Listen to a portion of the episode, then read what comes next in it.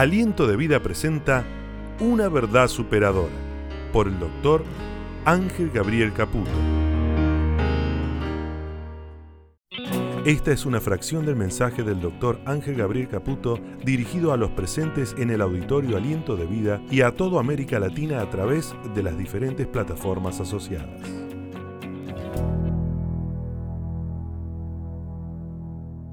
¿Está listo usted para recibir palabra de Dios? ¿Quiere usted que Dios hoy hable a su corazón? El domingo pasado y los anteriores Dios ha estado hablándonos y estoy seguro que esta noche no será una noche más. Así que decirle al que tenés al lado, prepárate. Estuvimos hablando acerca de estos domingos, acerca del principio de Dios, tu restauración.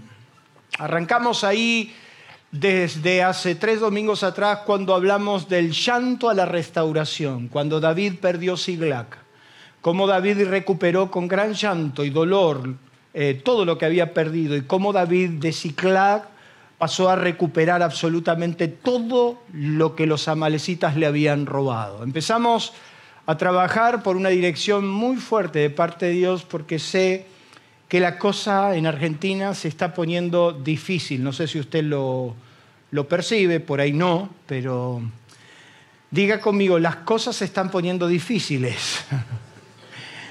pero Dios es más grande.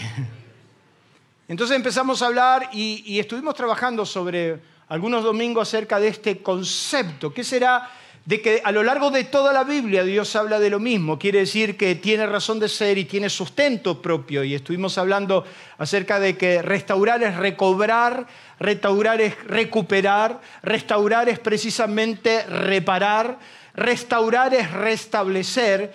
En otras palabras, es poner nuevamente una cosa en su primer, ¿qué dice ahí? En su primer estado.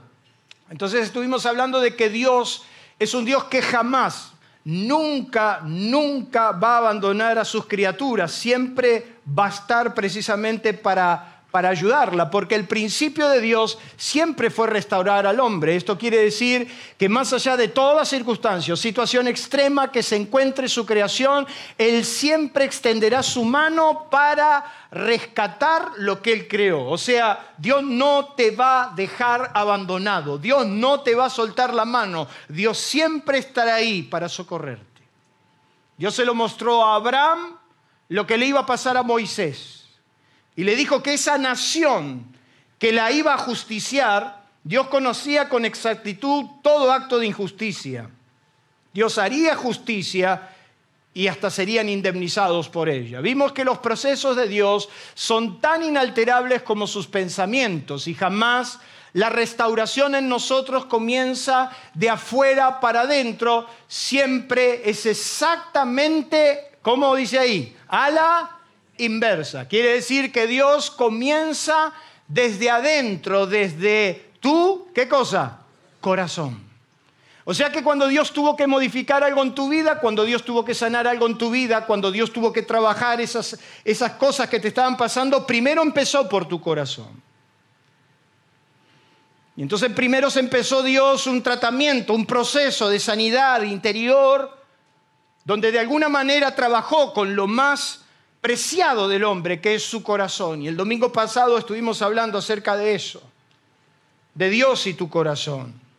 Y entonces vimos cómo José, la historia de José nos marca de cómo fue el proceso que él vivió para llegar a ser el rey de Egipto. Prácticamente después de Faraón estaba él. Entonces esas cosas que nosotros a veces leemos en la Biblia que parecen tan comunes no son tan comunes. Porque entonces vemos a un José que después de ser vendido, después de ser esclavo, después de la difamación, después de la cárcel, después del abandono de sus hermanos, de la traición de sus hermanos, él tuvo que entender lo que Dios empezó a hacer con él. Ya dejó de mirar lo que le pasó por empezar a mirar para adentro. Y hay un momento donde es inevitable que empieces a mirar para adentro porque ya desde afuera te quitaron todo. Y entonces me acuerdo el día que se le incendió la fábrica a Gabriel. Creo que fue el segundo o el tercer incendio más importante en la historia de Uruguay.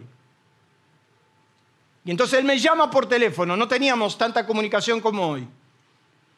Y me llama llorando y me dice, Ángel, estoy viendo el humo de la fábrica desde 10 kilómetros antes de llegar. ¿Qué se le dice a un hombre que pierde todo el esfuerzo de su vida frente a sus ojos?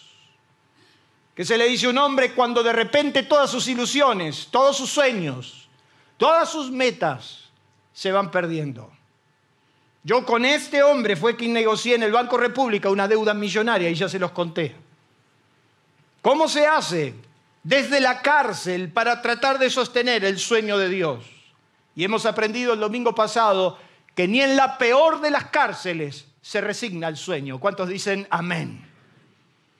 Ni en la peor cárcel usted tiene que resignar su sueño. Y la Biblia nos cuenta que José fue restaurado. Pero lo interesante es que la Biblia nos cuenta que él tuvo dos hijos. Y sus dos hijos representan dos claros mensajes dignas de considerar. Dice la Biblia que cuando nació su primer hijo le puso por nombre Manases, diciendo Dios me hizo olvidar todo mi trabajo, todo mi dolor, toda mi angustia. Y Manases significó eso. Manases significó el hijo que lo alegró, el hijo que lo levantó, el hijo que lo hizo sanar. Manases representaba en José la sanidad completa, representaba al Dios que te sana por dentro para llevarte a reinar. No se puede reinar si no somos sanos por dentro. No se puede aspirar al trono de Faraón si primero no sos sano por dentro. Y entonces José vivió esa experiencia tan profunda de perdonar, de olvidar. Y precisamente en un acto milagroso Dios lo hizo olvidar todas sus angustias. Nos podríamos quedar ahí toda la vida. Nos podríamos quedar pensando sencillamente que hasta ahí llegó y está bueno. Y el mensaje del domingo pasado estuvo bueno o no estuvo bueno. Y hoy, claro, ahora me están mirando con la meta acá arriba, ¿verdad? Y podríamos decir que ahí está, Dios te sanó. Pero Dios nunca, nunca te deja en un proceso de restauración con las manos vacías. Entonces nosotros encontramos que la experiencia de José fue mucho más que Manases. Me acuerdo como hoy, cuando Dios ya había sanado mi vida, había restaurado mi corazón. Muchos dolores uno atraviesa en soledad. Esas áreas que no se la puedes contar ni a tu mejor amigo, porque sencillamente no tenés tampoco palabra para explicarla cómo te sentís. Alguien me preguntó, ¿y cómo se siente? El día que fuimos con mi esposa a entregar la empresa, la fábrica, el día que fui a resignar el último bastión que me quedaba, el día que con mis propias manos yo desarmaba la mesa de corte que yo había levantado y mi esposa me había acompañado porque no teníamos ni siquiera para quien me ayude, mientras yo desarmaba esa mesa de corte que había trabajado tantos años, que era el lugar de, tanto, de tantos sueños que yo tenía, mientras desarmaba la mesa de corte lloraba y cuando cargaba la madera a la camioneta lloraba y lloré todo el día. Y entonces alguien me preguntó, ¿cómo se siente vivir esa experiencia? Y mirá, por momentos te sentís violado, por momentos te sentís ultrajado, por momentos te sentís abandonado, por momentos te sentís solo, por momentos te sentís loco, por momentos sentís que el mundo se terminó y a los 21 años yo pensé que mi vida se había terminado. Pero bendito sea Dios, que Dios siempre tiene algo más para sus hijos. ¿Cuántos dicen amén? Dios me había sanado de todo eso. Ya era un gerente importante de una empresa y ya para mí eso estaba bien. Y ya podía hablarle a los hombres y ya podía, estaba tranquilo. Hasta que en pleno 2001, cuando este país voló en mil pedazos, Dios tuvo la mejor opción para mi vida. Me dijo, quiero que vuelvas a a poner tu empresa. A lo cual me resistí durante mucho tiempo. Y yo decía que no, que ya estaba bien, que yo podía ser un gerente exitoso, que podría, que él me tenía que respaldar, que él tenía que obrar ahí, pero volver a tener mi propio trabajo, no. Mi propia empresa, no. Hasta que un día en oración el Señor me dijo, tenés que vencer tus miedos. Y en pleno 2003, cuando este país explotaba por los aires, creé lo que hoy es una de mis empresas, y donde vi la mano de Dios y donde Dios prosperó y restauró mi vida, áreas dañadas profundas. Y si Dios lo hizo conmigo, lo hará con vos también. Denle un fuerte aplauso a Dios por eso.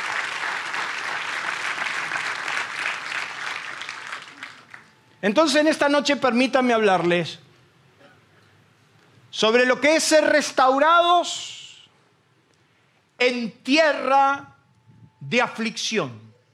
Diga conmigo aflicción. Si usted piensa que yo voy a predicar, diga conmigo aflicción. ¿Cuántos saben de lo que hablo? Aflicción. Ese proceso tan doloroso de todos los humanos. Aflicción. Es interesante porque en el versículo siguiente, cuando usted lee la crónica de José, dice la Biblia que José tuvo su primer hijo y nacieron a José sus dos hijos antes que viniese el primer año de hambre, los cuales dio a luz a Senat, hija de, Potifera, sacerdote de On, hija de Potifera, sacerdote de On. Y llamó José el nombre del primogénito Manases porque dijo, Dios me hizo olvidar, ya está, ya olvidé, ya no me acuerdo, ya, ya Dios me sanó. El Salmo 105 dice que José pasaba las noches en la cárcel llorando todo lo que había pasado hasta que el dicho de Jehová lo probó. Pero en el versículo siguiente, en el versículo 52, dice que a José le nació otro hijo. Y llamó el nombre del segundo. ¿Cómo lo llamó? Efraín. Porque dijo, Dios me hizo fructificar en la tierra de mi aflicción.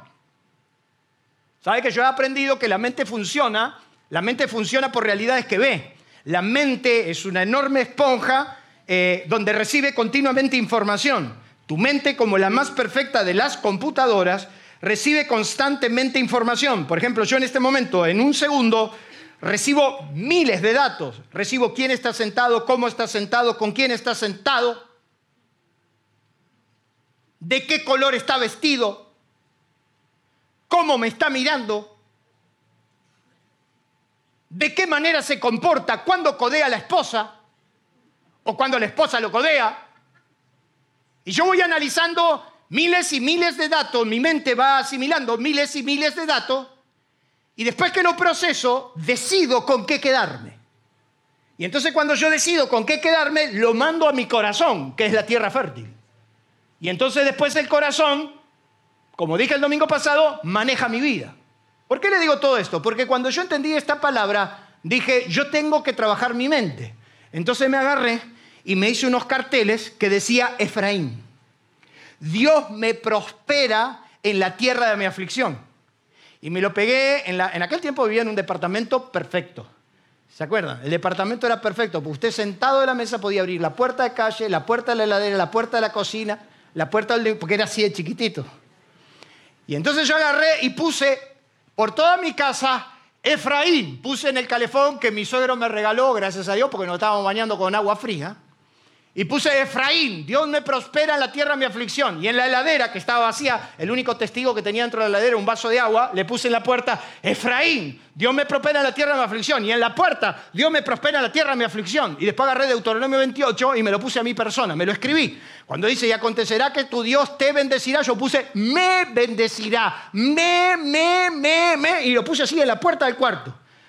Un día mi cuñada vino a visitar a mi, a mi esposa y cuando entró al departamento perfecto, miró todos mis carteles pegados por todos lados. Y Mariela le dice a Ceci, ¿no te parece que Ángel habría que hacerlo ver?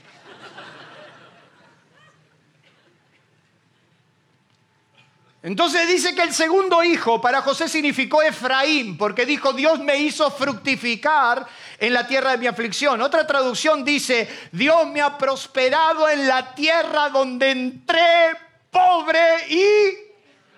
¡Ah! ¡Qué buena noticia! En la cara del diablo, en la tierra de tu dolor, en el lugar donde sufriste, en el lugar donde lloraste, en el lugar donde fue una tragedia, en el lugar donde te lamentaste, donde te arrepentiste de nacer, es exactamente ahí que Dios puede hacer las cosas distintas. Otra traducción cuando lee este versículo dice, Dios me ha hecho fecundo en esta tierra donde he sufrido.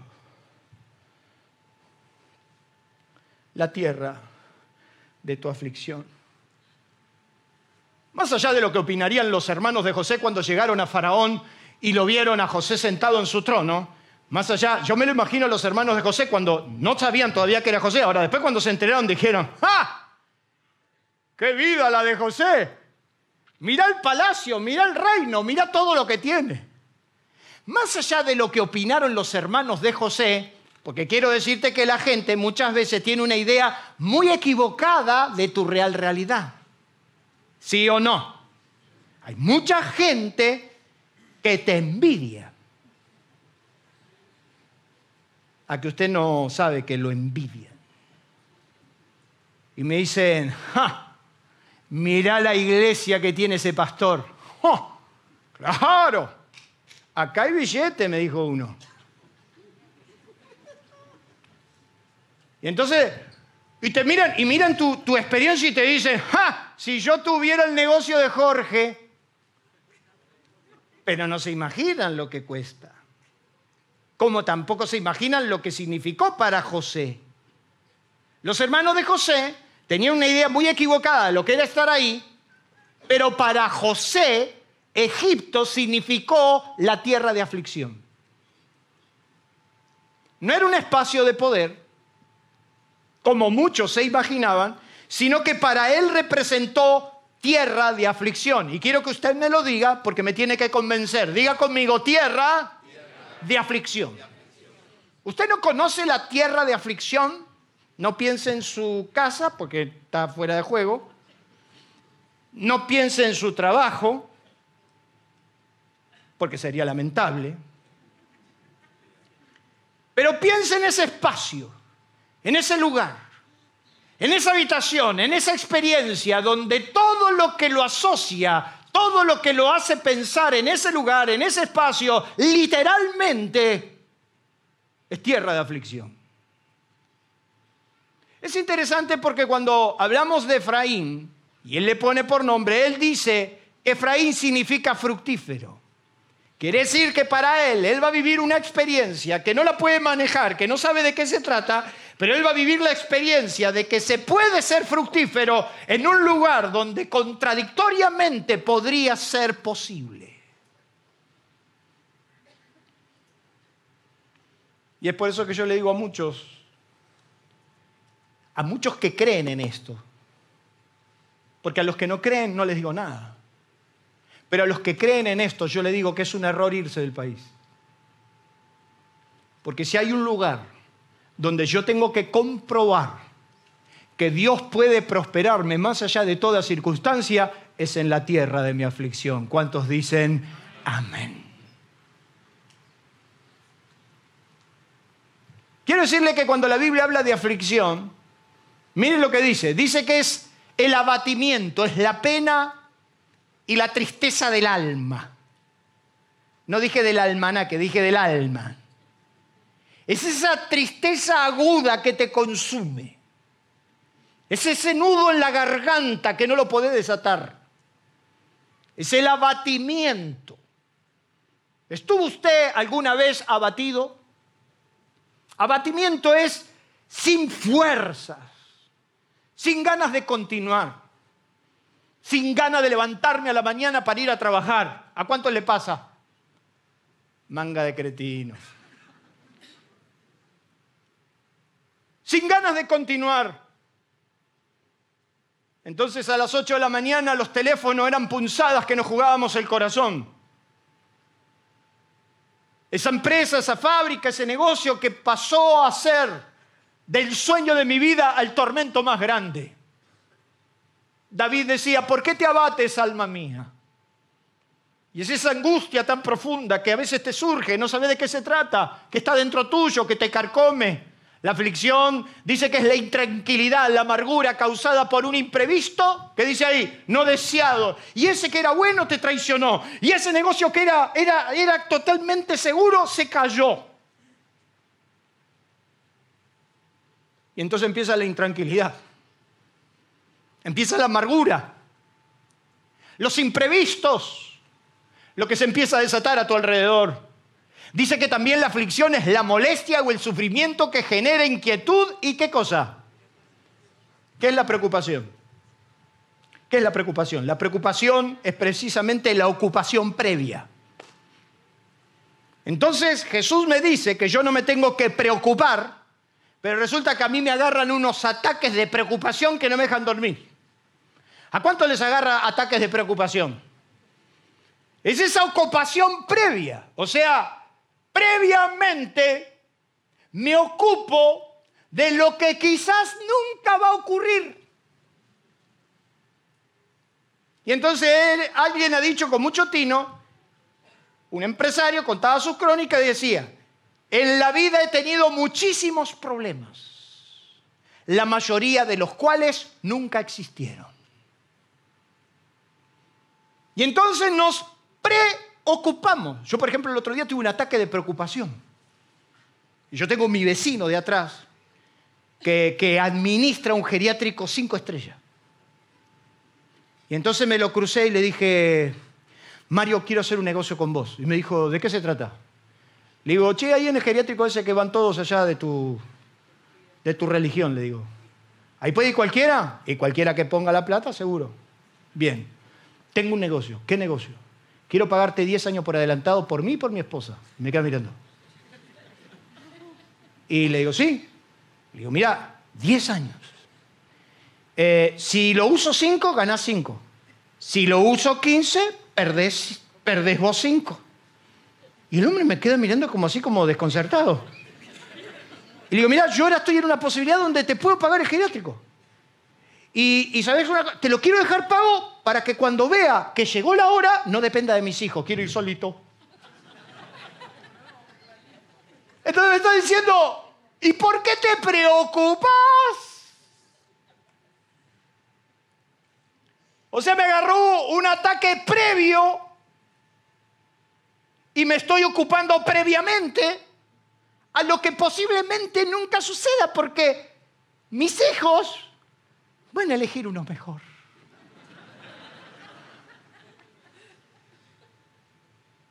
Pero es la molestia, el sufrimiento que genera la inquietud, la preocupación. ¿Qué será? ¿Qué pasará? Ahora anuncian una nueva medida para el lunes. Y ahora hay que ver qué va a pasar con el dólar, qué va a pasar. Porque la, porque la Cristina se peleó con el Alberto. Y yo escucho gente que no sabe ni sumar y te habla del Fondo Monetario. Y de repente empieza a pensar, no, porque, porque a mí me contaron que el otro día dijo que un primo que pasó por acá y me contó, se viene un corralito. Yo me acuerdo en el 2001 que me decían, che, ¿viste cuánto está el dólar? ¿Y qué me importa si no tengo uno? ¿Para qué me voy a ocupar previamente de lo que ni tengo? El otro día me decía, viste que ahora por la cantidad de robos que hay, las compañías de seguro ni van a cubrir los daños parciales de ningún auto porque no hay goma. Yo me lo quedé mirando, le digo, este no tiene una bicicleta y se está preocupando por los autos.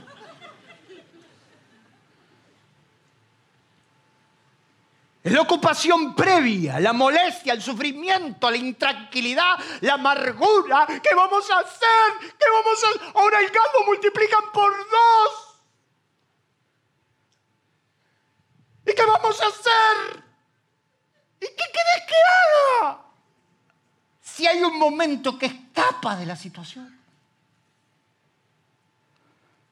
Diga conmigo, tierra de aflicción.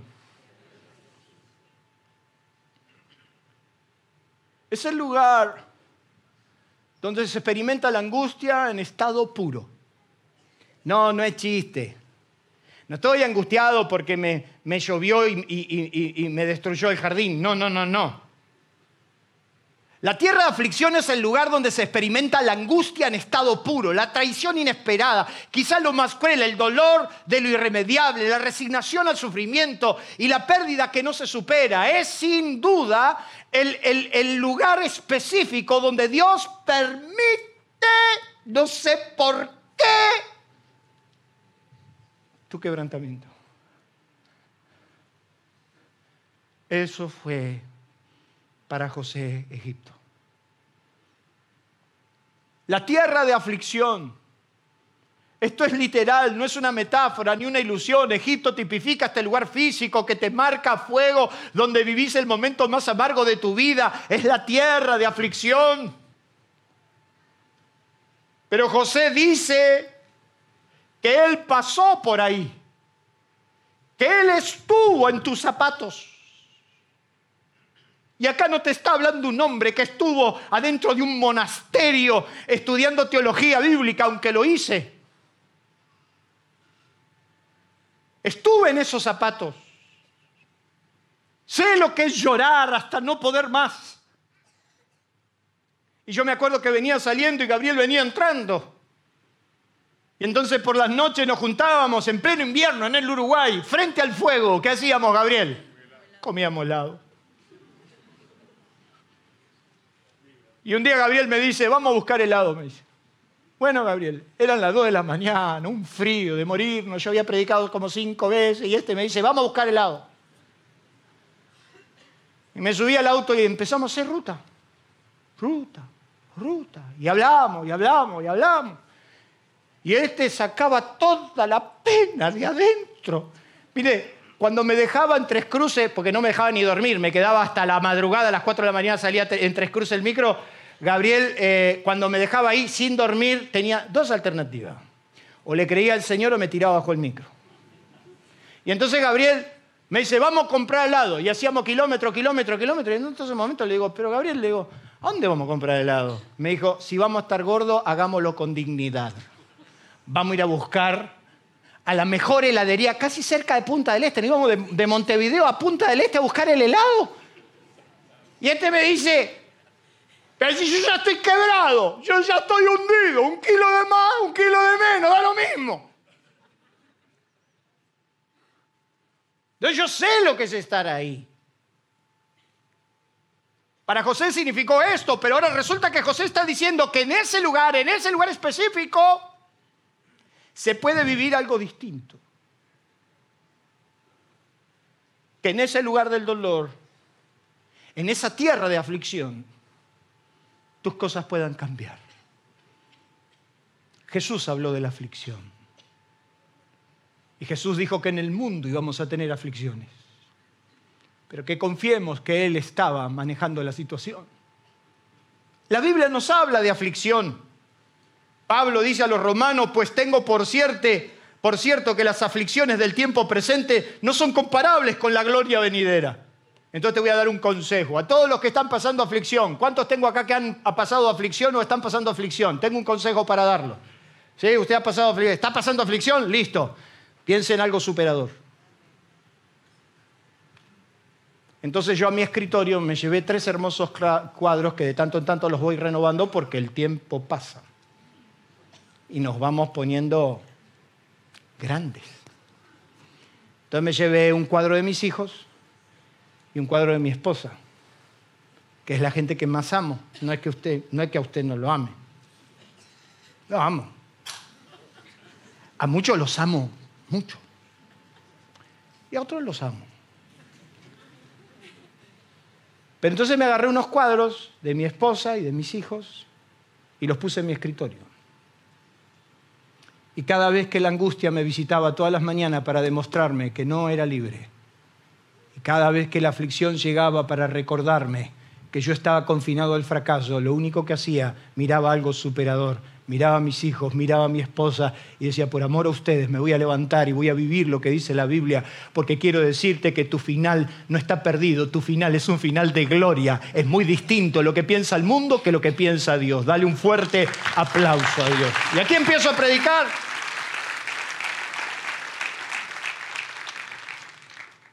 Piensa en algo superador. Santiago dice que si alguno está afligido, haga oración. Ahí tenés el remedio. ¿Está alguno afligido? Ore. Ore. Piensa en algo superador. Ahora José dice, cuando nace su segundo hijo, Efraín, y lo ve, se encuentra en el trono de Faraón. Entonces dice, Dios me hizo fructificar, ser fecundo, ser próspero, ser provechoso en el mismo lugar del dolor. Así que aquí va la receta, cómo lograr ser restaurado en dicho, ¿qué dice ahí? Lugar. En primer lugar, conservando una fe, ¿qué dice ahí? Inquebrantable. José supo representar a Dios pase lo que pase. En medio de un clima hostil y de mucho riesgo, habló de Dios frente a todos los que consideraban una verdadera deidad, que era Faraón. Y yo les contaba el domingo pasado que se paró frente a Faraón. Faraón era Dios, no se le podía hablar y sin embargo este le habló. Pero a mí lo que me llama la atención, que en Génesis capítulo 41, no lo busque, cuando él estaba frente a Faraón y Faraón le dijo, me, me contaron que vos interpretás sueños. Me contaron que vos vas a la iglesia allá de, ¿cómo se llaman esos locos? Lo evangelio, ¿viste? ¿Viste que te dicen así? ¿Vos evangelio? Te dicen. Entonces Faraón se para delante de él casi con un tono despectivo y le dice, me contaron que vos sabés interpretar sueños. ¿Esto es así? José, teniendo en cuenta todo lo que había pasado, yo podría haber dicho muchas cosas, es más, me podría haber frustrado y no interpretarle el sueño a más nadie, porque mira, le interpreté el sueño a mis hermanos y me entregaron. Le interpreté el sueño a mi papá y no me creyó. Le interpreté el sueño a, los bandidos que estaban conmigo en la cárcel y me traicionaron. ¿Para qué voy a seguir interpretando sueños? Entonces vos venís y me decís, ¿me interpreté el sueño? Ni, ni se me ocurre interpretar el sueño. Ya perdí la brecha, la brújula, no, no hago más. Es como cuando en una reunión de amigos te dicen, che, ¿y vos qué te dedicas? A nada, estoy quebrado. Me decía un médico así, me decía, me decía un médico, me dice, no, yo cuando voy a la reunión de amigos me preguntan, ¿a qué te dedicas? Ya no digo más que soy médico, le digo que, le digo que tengo un kiosco y fundido. Porque si no, dice, estoy en una reunión de amigos y me dice, ah, vos que sos médico, mira, vos sabés que tengo un tirón acá, ¿no me podés mirar? Entonces dice, mira, yo cuando, ahora cuando voy digo, no, tengo un kiosco y está fundido, no tengo nada. Por la duda que me pide un cigarrillo, no lo tengo. Entonces imagínate que después de la experiencia de José, José podría haber dicho, ¿qué sueño ni sueño? Anda a cantarle el sueño a tu abuela. Y hasta estaría peleado lo suficientemente con Dios para decir, no hablo más, no me acuerdo más, mira dónde estoy. Pero cuando Faraón lo punza y le dice, me contaron, me contaron, y hasta despectivamente, me contaron que interpretas sueños. Como cuando alguien me dijo, ahora vas a hacer casitas en el cielo. Yes.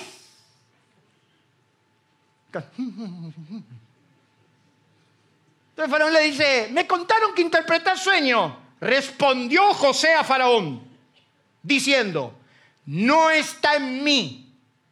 Dios será el que me dé la respuesta. Pero le está diciendo a Dios, Faraón. En otros términos, José le está diciendo a Faraón, vos no sos Dios. Dios, que está encima de vos, es el que me dará la interpretación. Eso te habla de una fe inquebrantable, de un tipo que aprieta los dientes y le cree a Dios aunque se esté muriendo.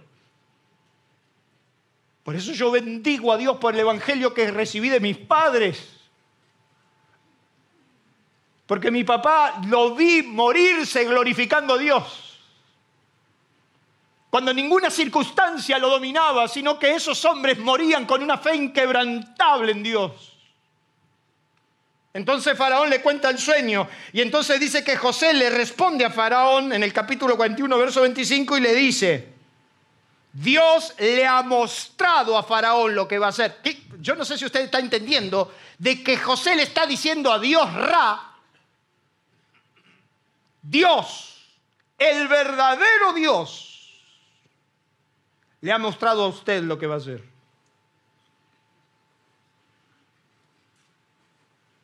Eso es cuando tenés una fe que moviliza al cielo. Eso cuando sos capaz de que por más que estamos acá en el, en el basurero del mundo, por más que estemos en el peor momento de nuestras vidas, Dios nos levantará. Cuando entendí de que la fe es una instancia superadora donde pase lo que pase, He decidido creerle a Dios. Le dice a Faraón por segunda vez, y el suceder el sueño a Faraón dos veces significa que la cosa es firme de parte de Dios. ¿De qué Dios le hablaba? ¿De qué Dios le puede hablar? Si el Dios de los israelitas era el Dios de un montón de gente pobre, desesperada. Faraón le podría haber dicho, para, vos me hablas de tu Dios, yo te hablo de mi Dios. Yo soy Dios. Mirá cómo vive mi gente, mirá cómo viven los tuyos.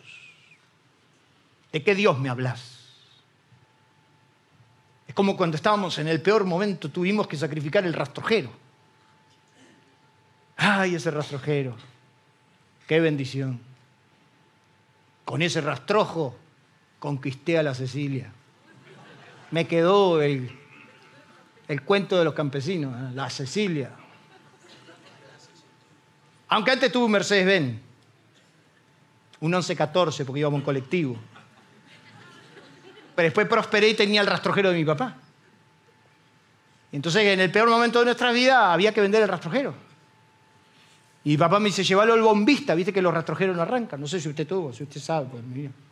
Los rastrojeros les cuesta arrancar. Y los rastrojeros tienen un bombín. Yo no sé por qué cuento esto, Petín. Porque usted piensa que yo nací en una Mercedes-Benz. No, no. El rastrojero tiene un bombín.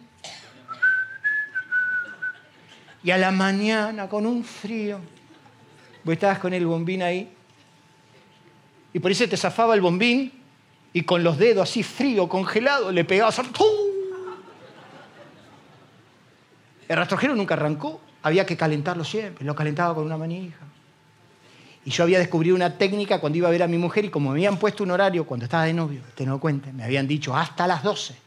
Y yo, de pícaro, me quedaba hasta 12 y cuarto, 12 y 20. El problema era callar el rastrojero cuando me iba para que mi suegro no me contabilice la hora. Y entonces yo lo que hacía era empujaba el rastrojero hasta la esquina. Yo lo empujaba hasta la esquina Después lo ministraba. Rastrojero en el nombre de Jesús me vas a obedecer. Vas a porque era un papelón si no me arrancaba. ¿Qué hago? Lo despierto al viejo para que me ayude a empujarlo. Entonces tenías una manija que vos lo tenías que calentar y se te ponía rojo el visador y después arrancaba.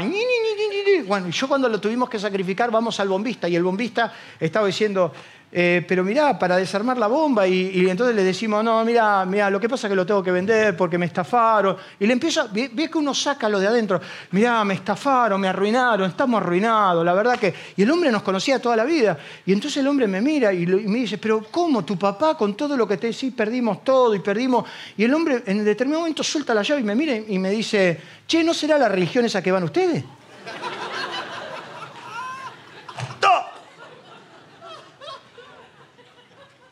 ¿de qué Dios le voy a hablar? Entonces, ¿de qué Dios le va a hablar José a Faraón si Faraón, todo su pueblo está, está en prosperidad, está en bendición y los israelitas están en pobreza? Pero a Dios no se le cree en la abundancia, a Dios se le cree en la escasez. Yo no le creo a Dios hoy porque ha suplido mis necesidades. Le creí cuando no teníamos para comer. Y eso te habla de una fe inquebrantable. Y es José el que se para delante de Faraón y le dice, mi Dios. Él no perdió la perspectiva de Dios ni estando en la cárcel. Creerle a Dios. Creer que Dios lo va a hacer Creer lo que Jesús le dijo al padre del muchacho desesperado, si puedes creer al que cree, todo le es posible. Dios no nos puso límite, el límite a Dios se lo pone nuestra fe porque hasta donde creamos es exactamente ahí vamos a recibir. Pero el bien más preciado que los hombres perderán en el último tiempo será su fe. Nos cuesta creer. Y ya no podemos creer en nadie porque todos nos han decepcionado. Y Jesús dijo, pero cuando venga el Hijo del Hombre hallará fe en la tierra. Y entonces hay gente que viene y me cuestiona a Dios como que si yo podría responder por Dios. Yo lo único que te puedo decir que yo le creí a Dios en el peor momento de mi vida y Dios se ocupó de sanar absolutamente todos mis dolores. Dios se ocupó de José como se ocupará de tu vida. ¿Cuántos dicen amén? Denle un fuerte aplauso a Dios. Aliento de Vida le invita a conocernos a través de nuestras redes sociales. En la web, en Facebook, en nuestro canal de YouTube y Spotify. Aliento de vida, una forma diferente de vivir. Aliento Escucha, nuestro WhatsApp 11 3948 5138. 11 3948 5138. Aliento Escucha. Por eso cuando Pablo termina su carrera dice, yo he peleado la buena batalla, he acabado la carrera, he guardado mi fe. ¿Te acordás, Gabriel? Cuando soñábamos, cuando queríamos tener recursos para bendecir la obra de Dios, cuando queríamos pedirle a Dios, aunque sea un vehículo digno para ir, porque viajamos por todo el país y andábamos buscando, ¿te acordás cuando me llevaste con esa máquina de humo? Desgraciado. Me dijo, Ángel, Dios me prosperó, tengo un BMW ahora. Uy, contento yo, dije, nos íbamos no sé a qué ciudad, era una máquina de humo, adentro, adentro era una humadera que cuando llegábamos al lugar nuestra ropa daba testimonio de que estábamos en el medio del, del tránsito. Dios honrará tu fe si sos capaz de creer, vos que me estás mirando.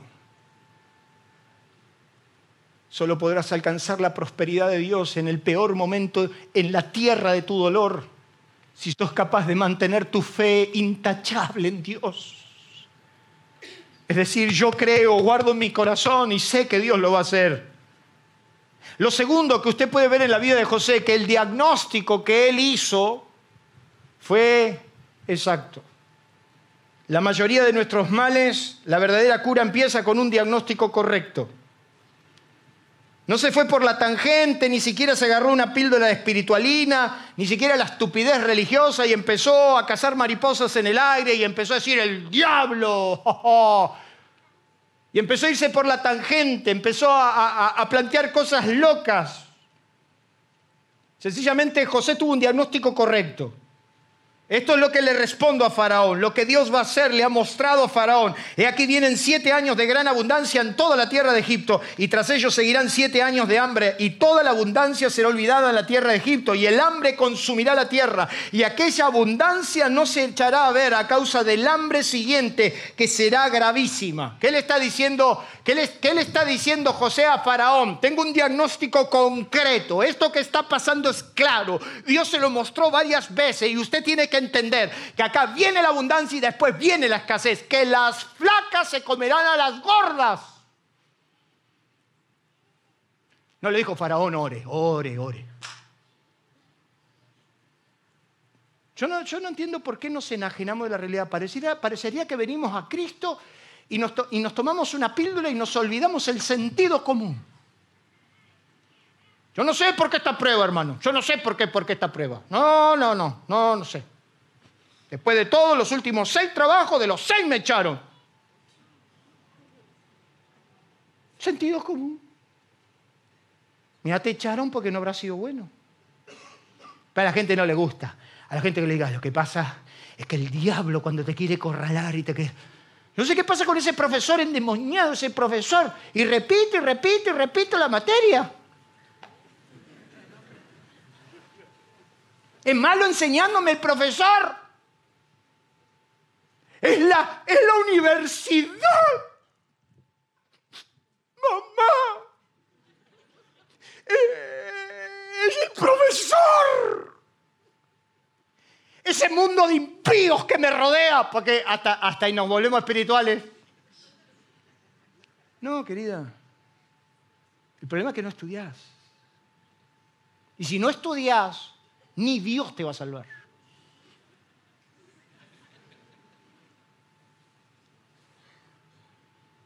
Yo confío en el Señor, yo confío en el Señor que el Señor se va a ocupar. ¿De qué se va a ocupar si no te levantás a la mañana y ir a trabajar, a torrante?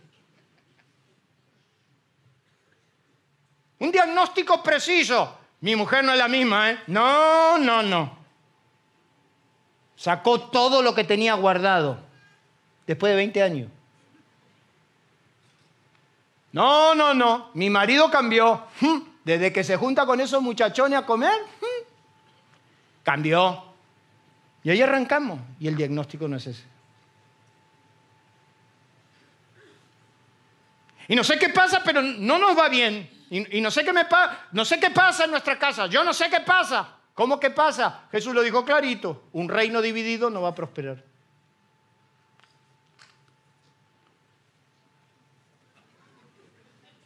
Hoy necesito custodia para irme. Un reino dividido no puede prosperar. Y entonces es interesante porque a mí me gusta porque José va a dar un diagnóstico real, va a hablar de un Dios real que se puede comprobar en un mundo real. ¿De qué te sirven los cuentos de hadas, los mitos inalcanzables que nunca mejoraron tu calidad de vida, experiencias comprobables que te hablan en castellano, evidencias incuestionables que harán que tu fe sea real? Te hablan castellano, en argentino. Acá viene el hambre, viejo. Y cuando hace unos años atrás yo le empecé a hablar de la crisis, la peor crisis que la Argentina atraviesa desde los últimos 70 años, una mujer me esperó allá afuera para decirme que yo no podía ser tan pesimista. Y yo le dije, yo no soy pesimista, yo le digo a la gente la verdad. Se vienen años difíciles, son años duros, son años donde hay que manejar la economía, pero a rajatabla. Son momentos que los, los recursos hay que tenerlos bien presentes, donde hay que administrarse bien y donde hay que estar juntos agarrados de Dios. Es un diagnóstico.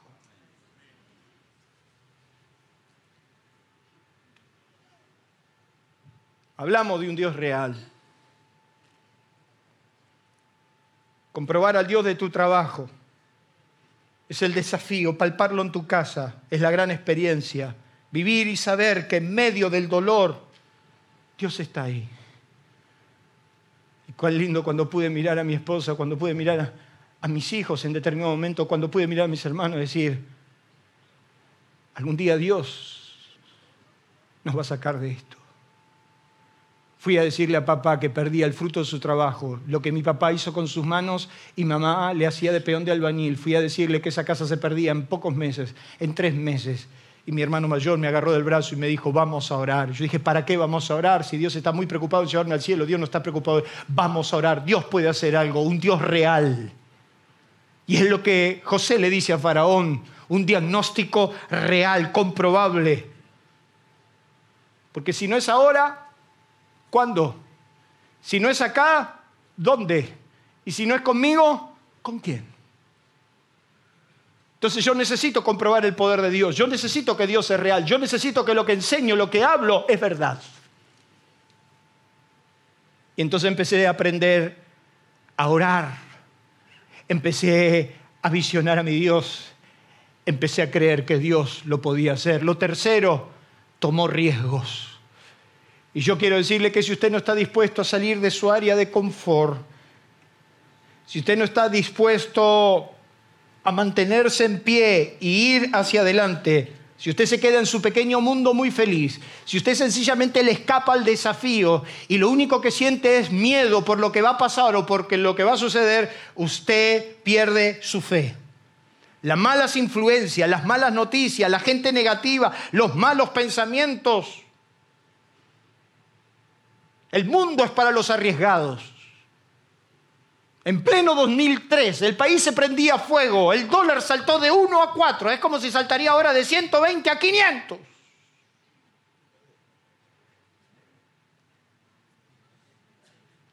Mire el murmullo. ¿Se acuerda usted del 2001? De 1 a 460 creo. Primero saltó antes. 1.40.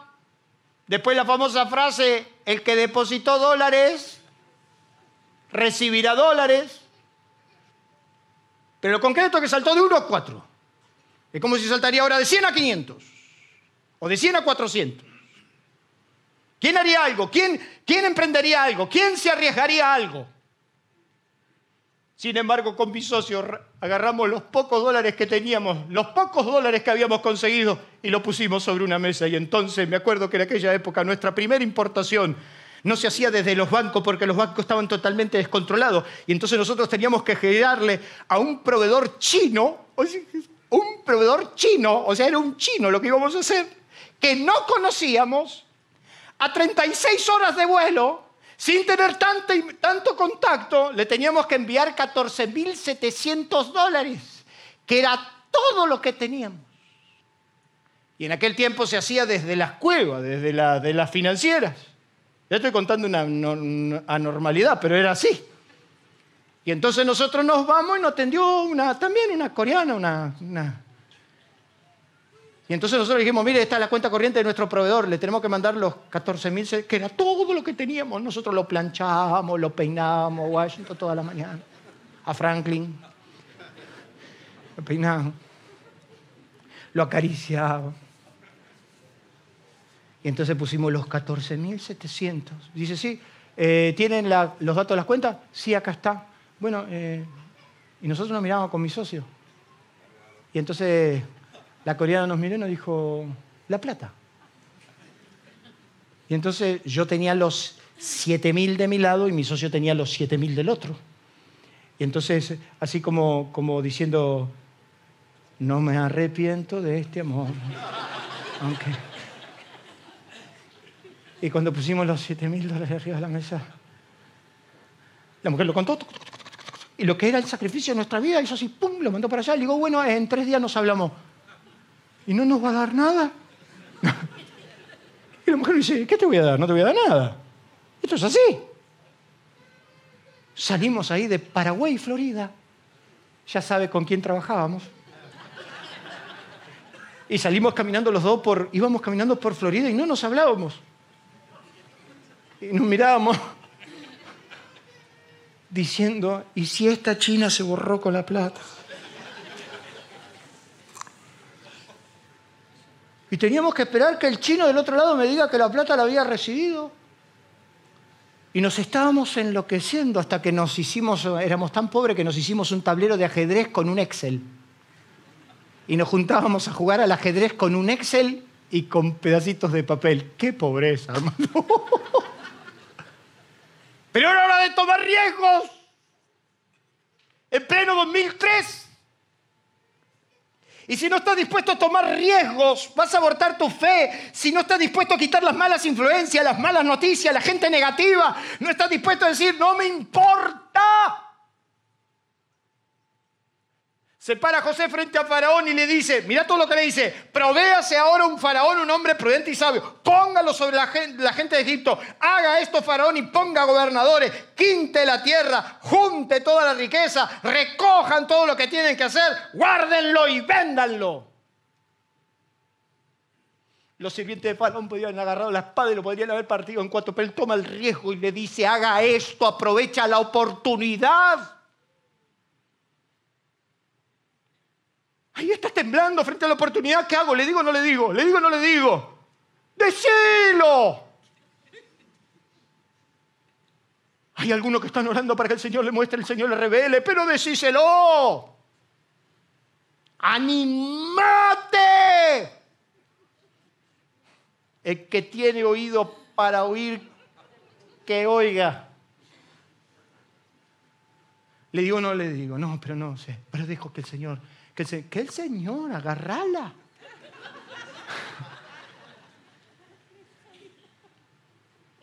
Toma riesgo.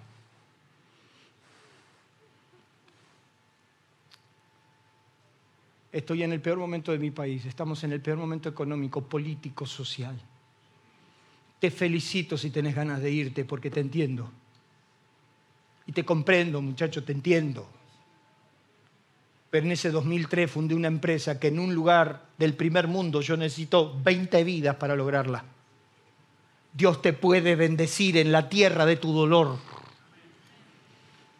Dios te puede bendecir si te animás a arriesgarte.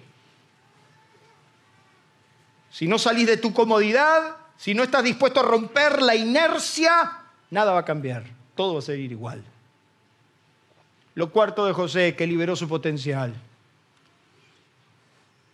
estuvo dispuesto. Podría, después de todo lo que vivió y después de todo lo que pasó, podía estar atrincherado en su mala convicción y podría decir, bueno, hasta, acá, llegué. Sin embargo, dice la Biblia que José salió por toda la tierra de Egipto en un carro de faraón, con, con loores y con glorias, y donde todo el mundo decía, doblen rodilla delante de faraón. Y la Biblia nos dice que todo, todo Egipto dobló sus rodillas ante José.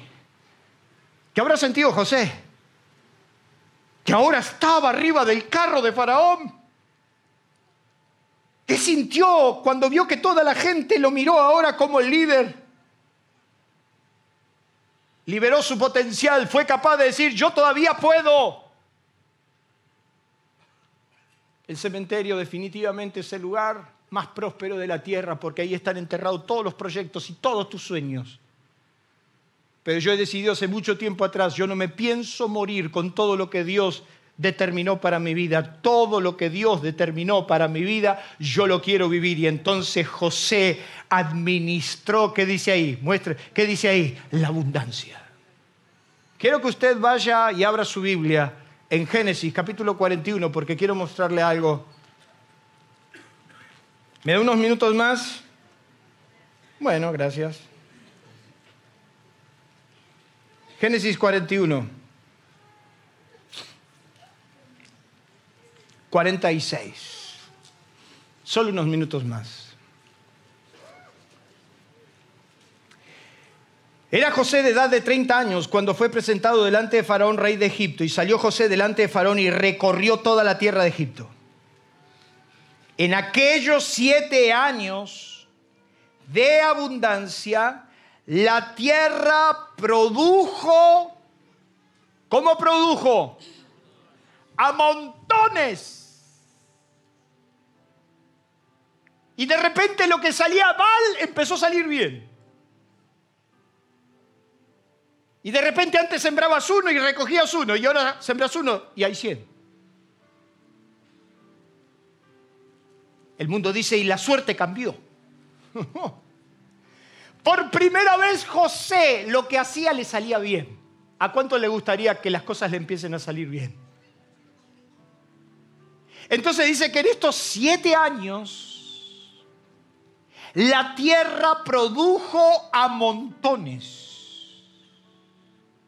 Y él reunió todo el alimento de los siete años de abundancia que hubo en la tierra de Egipto y guardó el alimento en las ciudades, poniendo en cada ciudad el alimento del campo de sus alrededores. Recogió José trigo como arena del mar, mucho en extremo hasta no poder contar.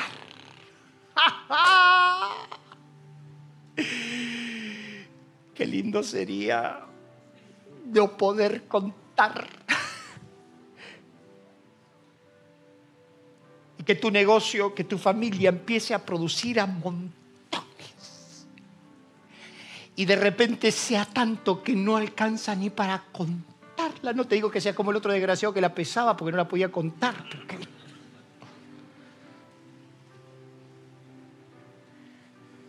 Qué lindo es ir a la estación de servicio y se terminó el poneme 500. Le decís, lleno,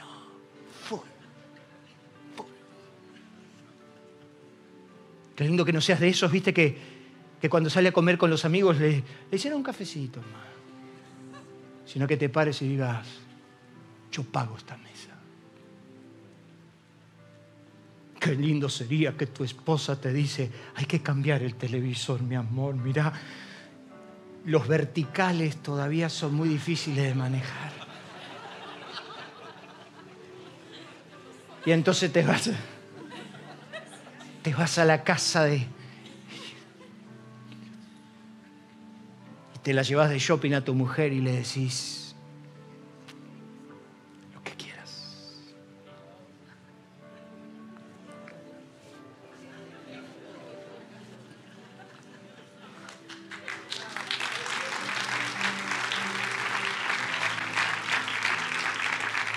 y que tu mujer te lleve a la agencia y te diga, sin reproches, el que quieras. La tierra produjo a montones. Y tenía tarjeta de crédito, todo lo contenía todo, pero las tarjetas no es que andaban al, al fondo, al límite, no. Entonces José empezó a administrar la abundancia y le demostró a Dios que en él podía confiar. Porque la regla del reino es que el que tenía cinco multiplicó otros cinco, el que tenía dos multiplicó otros dos. Y el problema es que el que tenía uno y no lo multiplicó fue desterrado. Eso quiere decir que la verdadera administración se nota en la abundancia, no en la escasez. La verdadera administración se nota cuando hay mucho y cuando puedes hacer cualquier cosa y te puedes perder y puedes malgastar el dinero y puedes perder el dinero en cualquier cosa. Entonces José administró la abundancia y le dijo a Dios, podés confiar en mí, yo sé a qué hacer con esto.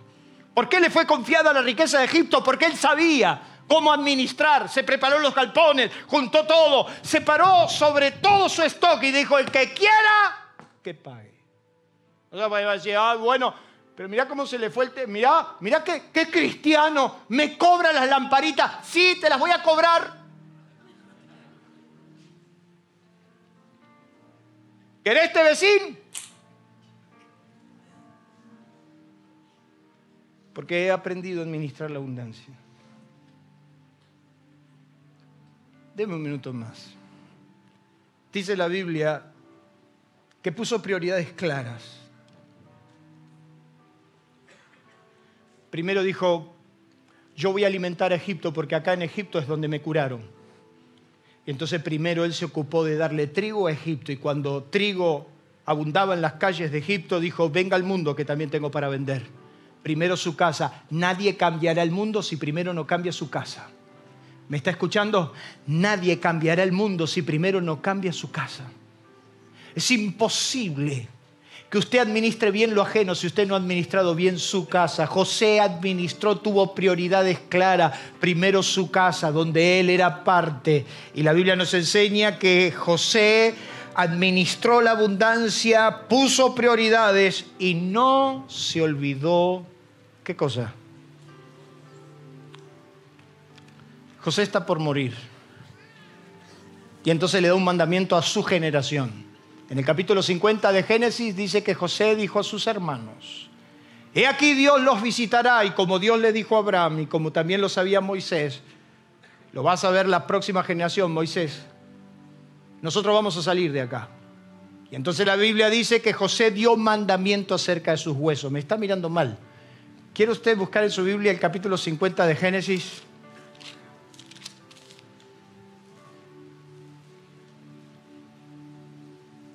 Para, Richard Claydeman.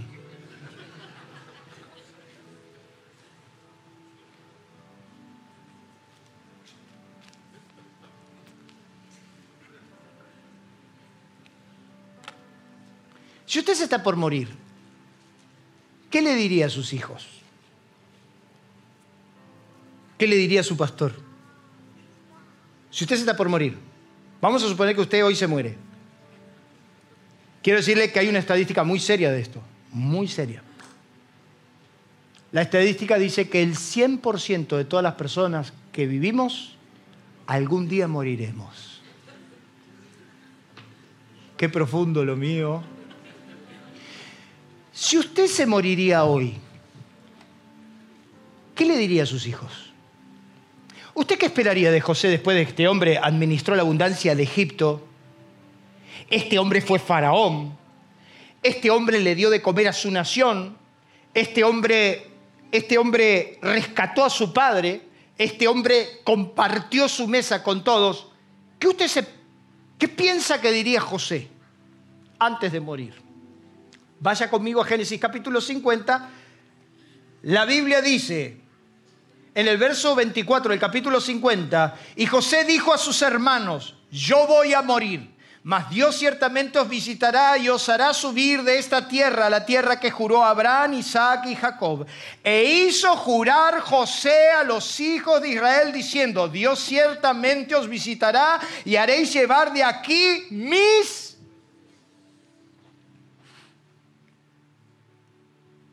Mira lo que está diciendo José. José está diciendo, yo quiero pedirles y que me juren que mis huesos no quedan en Egipto mis huesos vuelven a mi tierra. Eso es entender para qué nació. Eso es entender para qué vivió y por qué murió. Porque no se olvidó de su destino. Vaya a Hebreos capítulo 11. Hebreos capítulo 11 habla de los grandes héroes de la fe. Habla de los hombres que conquistaron reinos, que hicieron justicia, de los grandes hombres de Dios. Ahí están los hechos más grandes de los hombres de Dios. Ahí está cómo Abraham, cómo hizo que tuvo un hijo, cómo Moisés sacó al pueblo, etcétera, etcétera. Veamos lo que dice Hebreos de José. Hebreos 11, 22. Por la fe José, al morir mencionó la salida de los hijos de Israel y dio mandamiento acerca de sus huesos. Y dice la Biblia en Éxodo capítulo 12 que cuando salía Israel de Egipto, Moisés dijo, paren, paren, paren, los huesos de José. Vayan a buscar el sarcófago de José. Israel estaba saliendo de Egipto y entonces Moisés detiene y dice, paren los huesos de José. ¿Por qué José habló de sus huesos? Y dio mandamiento a sus hijos y a las nuevas generaciones hasta que Moisés tuvo que entender que este hombre finalmente entendió que él tuvo que sufrir para bendición de su familia que él estuvo dispuesto a pagar el precio de su bendición y que se fue feliz y contento porque él supo para qué nació, por qué vivió y de esa manera murió.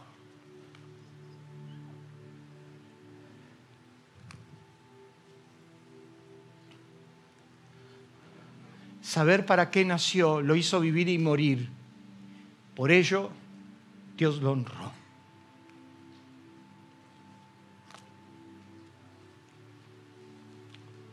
Si vos no te escapas de tu propósito, vos entonces esta noche y por todos estos domingos entendiste por qué pasaste por aflicción. Viviste el proceso, entendiste el proceso. Y hoy Dios quiere en esa tierra de dolor y de aflicción mostrarte la otra cara. ¿Cuántos en esta noche están dispuestos a eso? Cierre sus ojos, incline su rostro. ¿Cuántos tienen una fe inquebrantable para decirle a Dios que a pesar de todo lo que pasó, le crees? Sos capaz de creerle. ¿Cuántos en esta noche necesitan que en el medio de la aflicción puedan ser prosperados, bendecidos? Y restaurados. Ahí donde estás, sin pararte, con tu rostro inclinado, Dios me ha hablado por esta noche y soy muy serio cuando digo esto. Y aunque usted lo sienta o no lo sienta, Dios en esta noche quiere desatar sobre tus manos tiempos de restauración. Así que yo te quiero pedir seriamente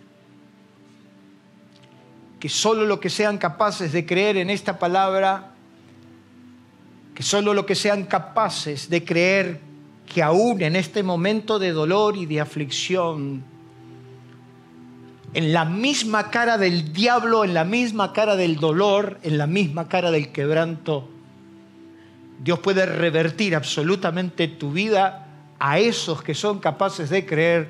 Yo le voy a pedir humildemente que se ponga de pie. Solo ellos. Todos creen. Todos son capaces de creer. Todos son capaces de creer que estas manos, que todo lo destruyeron, que todo lo, lo perdieron, hoy estas manos se transforman en bendición. Hoy estas manos están preparadas para administrar abundancia, montones son capaces de recoger tanto que no se pueda guardar. ¿Usted es capaz de creer eso en esta noche? ¿Usted es capaz de creer que en el mismo lugar del dolor, de la aflicción, ahí mismo conocerás la mano de Dios? ¿Usted es capaz de creer que se terminó el tiempo del llanto, del dolor, de la tristeza, de la angustia, de la preocupación? O darle lugar al momento de restauración, de bendición, de prosperidad, de viento de cola, de bendición. Usted es capaz en esta noche de creer que Dios en esta noche, en el lugar de tu dolor, en el momento de tu dolor, sencillamente tu experiencia cambia y está tus manos. Pueden ser testigos de esa bendición. Si estás con tu esposa y tu esposo, yo te invito a que se tomen de la mano. Si, si las parejas están acá, tómense de la mano o con sus hijos o con quien usted quiera pero yo necesito que empiece a bendecir esas manos. Yo necesito que usted empiece a bendecir esas manos. Yo quiero que usted se tome un tiempo especial para bendecir las manos que trabajan, las manos que producen. La Biblia dice que Dios bendecirá el fruto de tus manos. Dios hará que tu trabajo sea provechoso, fecundo, próspero, aún en el medio del dolor. Así que yo te quiero invitar en el nombre de Jesús que por favor use sus manos. Usted agarre a su hermano, a su esposa, a su esposo. Si no está así y está con un amigo al lado, yo quiero que usted tome alguno. No deje a nadie solo. Yo quiero que usted tome alguno en el nombre de Jesús. Y yo quiero que usted empiece a bendecir a su hermano. No espere que yo lo haga, pero empiece a bendecir a su hermano, empiece a bendecir a su esposa. Bendiga el fruto de sus manos. Empiece a declarar que es tiempo de restauración, que Dios te restaura aún en la tierra de tu dolor, de tu aflicción. Es Efraín, es Efraín. Dios me ha hecho prosperar en la tierra de mi aflicción. Dios me ha bendecido en el lugar del dolor. Dios me ha bendecido en la misma cara del dolor. Bendiga a su hermano, no me mire. Bendiga a su hermano, al que tiene al lado, su esposa, sus hijos. Bendígalo por un tiempo, hable palabra de bendición. Dígale, estas manos amontonarán riquezas, estas manos administrarán abundancia, estas manos están llenas de todo el bien, lo que toque en estas manos prosperará, lo que toque estas manos bendecirá. Yo bendigo tus manos. Yo desato, Señor, esa bendición que puede prosperarlo en el lugar del dolor, de nuestro máximo dolor donde hemos llorado, hemos perdido, pero ahí mismo, en el dolor, en la angustia, tú puedes restaurarnos. En el lugar del dolor, en el lugar de la agonía, de la tristeza, de la preocupación. Cambio pensamientos de preocupación por pensamientos de bien. Bendigo, bendigo tu casa. Bendigo tus pensamientos para que tus pensamientos no se disparen, para que tus pensamientos no se pierdan, para que lo negativo no, no te abrume. Te bendigo en el nombre de Jesús.